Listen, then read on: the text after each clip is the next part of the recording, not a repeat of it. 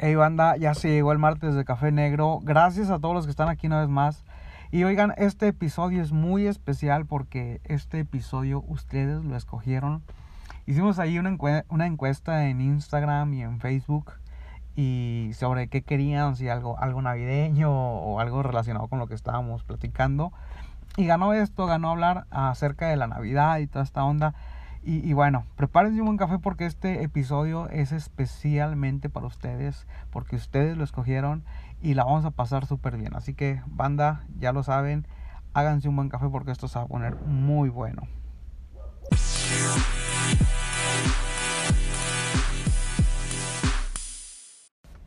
Y banda, espero que ya se hayan preparado un café muy rico, negro, americano, expreso, como les guste porque esto se va a poner muy bueno. Oigan, y este episodio le he llamado No es la Navidad que soñé. Y yo quiero enfocarme a todas esas personas que de pronto dicen, publican, piensan que, que no hay nada que festejar. Yo, yo quiero recordarles que sí hay algo que festejar pese al año que hemos vivido y pese al año tan complicado. Este año nos ha sacudido en verdad. Es un año que estoy seguro es como tu ex, nunca lo vas a olvidar. Es un año muy difícil y sabes algo, quiero platicarte algo así súper rápido como una referencia a lo que, a lo que quiero transmitir. Ah, hace muy buenos años, yo era un adolescente y los que conocen parte de mi vida saben que vengo de un trasfondo muy, ah, muy religioso, ¿no? Para ser exactos. Entonces, entonces en mi casa pues nunca como que se celebró como tal la Navidad. De hecho, era algo así como que nunca hubo pinito o, nunca, nunca esperé, por ejemplo, ir al pinito a, ver que me había traído Santa Claus. De hecho, no me dejaron creer en Santa Claus. Y sí, sí, sí, aquí es la parte donde todos comenzamos como que a llorar y se escucha la música de violines y todo. Sí. No, neta, no lo digo como que para causar lástima, sino porque, repito, es una referencia. Y recuerdo que una de esas navidades, que no eran navidades, eh, yo tenía 11, 12 años y como en mi casa pues no se había hecho nada y no tenía todavía los amigos que hoy tengo, los amigos entrañables que yo sé que, que me podrían abrir las puertas de su casa y estar con su familia y todo, bueno, no los tenía. Recuerdo que me fui a un parque muy cercano a mi casa y ahí este, solamente fui a sentarme, solamente fui a esperar que, que las horas pasaran, ¿no? Y bueno, mientras estaba ahí sentado era, era inevitable no ver a la gente cómo pasaba como que listos para la, la, Navidad y todo eso, o escuchar en las casas este, la música, oler la carne asada, o sea, sí, era, era algo que yo decía, bueno, ¿y por qué, por qué en mi casa no? ¿Por qué en mi familia no? Y bueno, si, si eres eh, hijo de pastor o alguna vez has sido cristiano toda tu vida, estas preguntas siempre nos las hemos, no, nos las hemos hecho o no las hicimos. Eso de que, y bueno, ¿por qué a mí no? ¿Por qué en mi casa no? ¿Por qué yo no? ¿Por, por qué él sí se viste así? ¿Por qué yo no? Bueno, tantas cosas que, que nos limitaron a, a, a no tener o a no hacer. Que bueno, gracias un día conocimos a Cristo y somos libres, ¿no? Y hoy, hoy podemos hacer muchas cosas que antes no hacíamos, pero bueno. Recuerdo muchas ocasiones, específicamente esa yo, dije, ¿por qué no? ¿Por qué, ¿Por qué mi casa no? ¿Por qué, ¿Por qué mi familia no?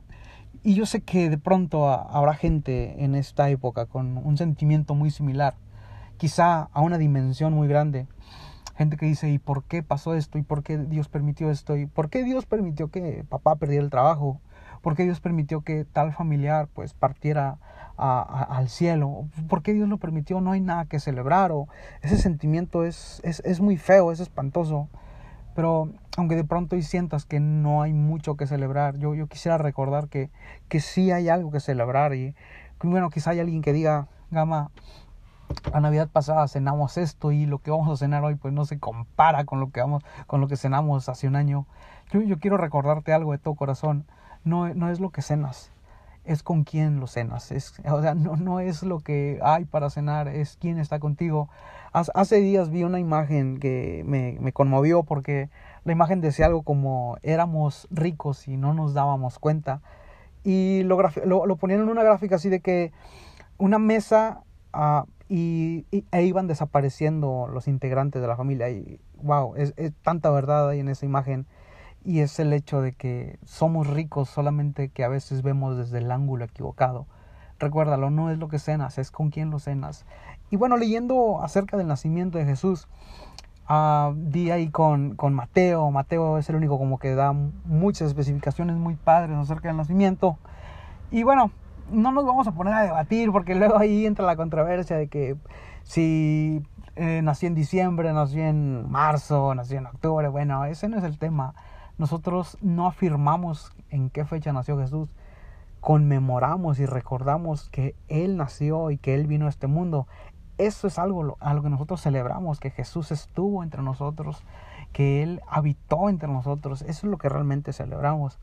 Y leyendo acerca del nacimiento, di con algo que me gustó mucho. Y es que dice que vinieron unos magos del oriente, que bueno, dicho sea de paso, no eran tres ni eran magos, pero bueno, eso es un tema aparte. Y, dice que cuando ellos llegan a Jerusalén, ellos dicen, oigan, ¿dónde está el Mesías que ha nacido? Y me encantó esa frase porque ellos mismos responden algo y dicen, es que hemos visto su estrella. Y eso me, recuerda tanto a que Dios es un Dios de esperanza el hecho de decir hemos visto su estrella y, yo creo que en nuestra época, en nuestro presente, en este año tan difícil, Dios ha puesto estrellas de alguna u otra forma que nos recuerdan que aún hay esperanza. Alguien va a decir, Gama, pero yo he visto el cielo y pues no pasa nada, no hay ninguna estrella. No, no me refiero específicamente a ese tipo de estrellas, me refiero al hecho de que aún puedes ver sonreír a mamá, aún puedes ver sonreír a papá Aún puedes abrazar a la gente que amas. Esas son estrellas que nos recuerdan que aún hay esperanza en medio de este año tan difícil, que nos recuerdan que si hay algo que celebrar y es el hecho de que Dios ha sido bueno y Dios aún nos permite tener a gente que amamos entre nosotros. Y luego dice que la estrella iba delante de ellos. Eso me recuerda tanto el, amor de Dios, eso me recuerda tanto la protección de Dios, eso me recuerda que Él prometió abrir paso donde todo está cerrado. Eh, y me recuerda tanto este año que ha sido un año tan complicado, tan difícil.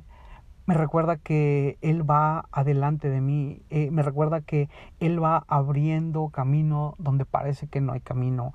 Banda, hay tanto que celebrar, simplemente hay que ponernos en la óptica correcta, en el ángulo correcto y te darás cuenta que sí hay mucho que celebrar. Tal vez no es la Navidad que soñaste, pero con todo y eso hay mucho por valorar y hay mucho por celebrar. Tenemos a gente que nos ama y tenemos a la gente que amamos.